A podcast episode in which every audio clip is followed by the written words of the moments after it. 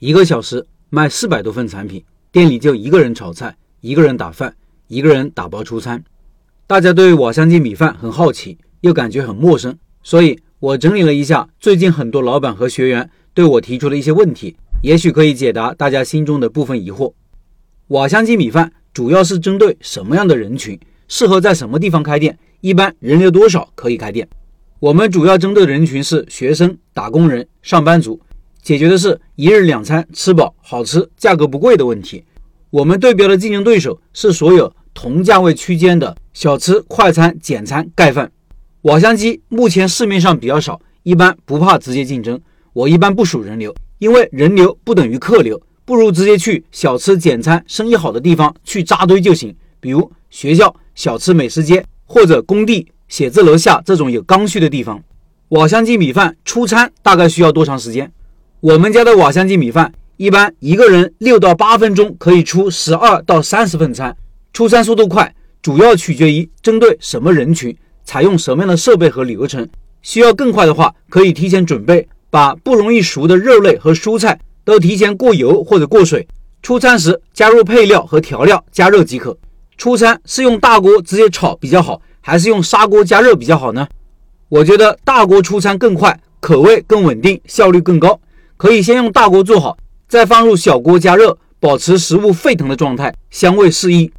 瓦香鸡米饭是不是只能在学校里做呢？瓦香鸡米饭不是只能在学校做，只是段老板做学校更专业。如果在学校做，可以直接抄作业，成功率更高。写字楼人群很集中，出餐的时候能跟得上吗？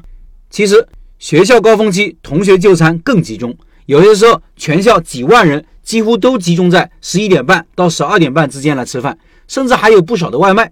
店里就一个人炒菜，一个人打饭，一个人出餐。中午高峰大概平均要卖四五百份，出餐快是我们的强项。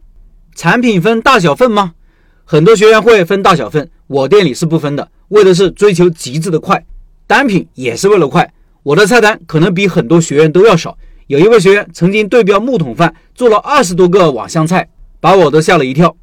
我店里销量最高的是哪些产品呢？也有学员问段老板：“你的黄焖鸡比市面上的大部分黄焖鸡都好吃，但为什么销量都卖不过瓦香鸡呢？”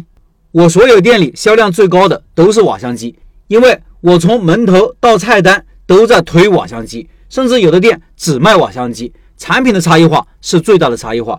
黄焖鸡已经是一个烂大街的产品，卖盖饭的在卖，卖炒饭的在卖，卖炒菜的也在卖。任何牛的产品都是怕烂大街的，过了产品周期，只有少数能够一路长红。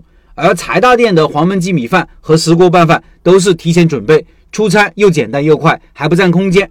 黄焖鸡是作为补充产品，而石锅拌饭呢，是为了做低价引流产品。满足不同顾客的需求，增加顾客粘性，同时也是做一个增量。以上是段老板对于一些常见问题的解答。每种产品一般都会有不同的适应场景，像瓦香鸡，开食堂、开社区、开写字楼都有，而且都有成功的。段老板对于学校食堂摸得比较透，对学生群体比较熟悉，对学校加外送这样的运营模式也打磨得很顺溜了。这个盈利模型已经被证明可行了，所以他的店主要是在学校。如果你也想跟着段老板学，直接抄作业就行了。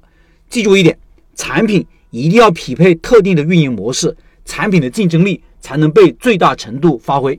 最后，二月份的拜师学艺项目是瓦香鸡米饭，产品大众，竞争力超强。段老板开店七年，也非常有经验，尤其是外卖。感兴趣老板进入交流群，简介里有二维码。